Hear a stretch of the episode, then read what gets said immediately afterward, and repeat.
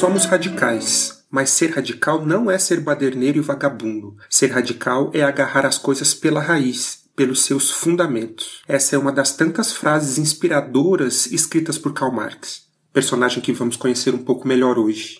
Eu me chamo Hélio, sou do setor de formação e vou fazer esse passeio pela vida e pela obra desse alemão nascido no dia 5 de maio de 1818.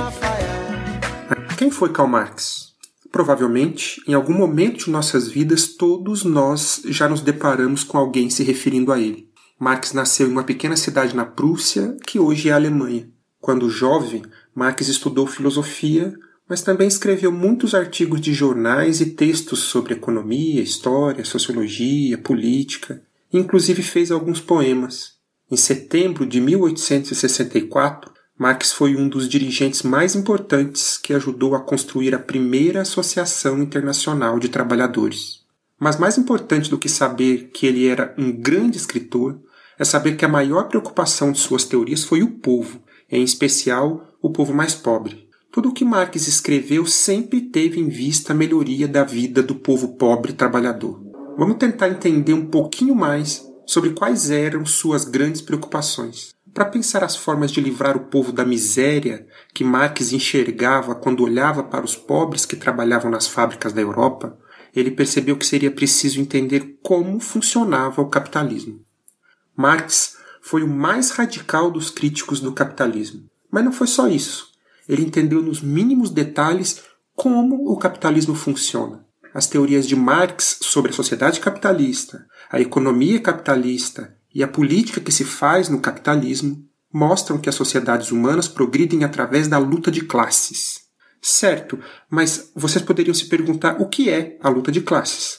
Para Marx, luta de classes é o conflito entre uma classe social que controla os meios de produção, que são os ricos, e a classe trabalhadora, que são os pobres.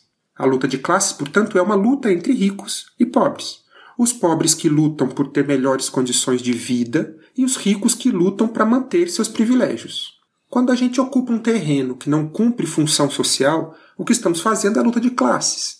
Quando ocupamos as ruas da cidade para reivindicar melhores condições de vida, o que a gente está fazendo é a luta de classes. Quando vamos às subprefeituras cobrar que os políticos cumpram os acordos que fizeram conosco, o que a gente está fazendo é a luta de classes. Marx dizia que a luta de classe é um meio através do qual os pobres trabalhadores alcançarão o poder. E para que é importante alcançar o poder? Para exatamente acabar com a luta de classes e construir uma sociedade em que aqueles que trabalham, que sempre foram os mais pobres, possam usufruir da riqueza que produzem. Os frutos do trabalho devem ser de quem trabalha. O fim da sociedade dividida em classes significa para Marx o começo de uma vida em que o trabalhador não precisa se submeter aos caprichos do mais rico. Marx era tão preocupado com a divisão desigual da riqueza não porque ele era um defensor da pobreza. Marx defendia os pobres, não a pobreza. A pobreza é resultado do roubo e da dominação que os ricos impõem aos pobres. Marx combatia a pobreza porque ele acreditava que com a luta dos trabalhadores organizados seria possível tomar o poder dos ricos e partilhar tudo que os trabalhadores produzem que os ricos acumulam. É preciso dividir a riqueza para que todos possamos trabalhar menos, viver mais e aproveitar a vida com a família e as pessoas que a gente gosta. É preciso ter fé na união dos trabalhadores de todo o mundo, dizia Marx. Essa fé na luta dos trabalhadores que ele tinha é a mesma que tanto nos enche de motivação para enfrentar o dia a dia e para construir um mundo em que possamos desfrutar de toda a riqueza que ajudamos a produzir. Marx tinha fé no povo trabalhador.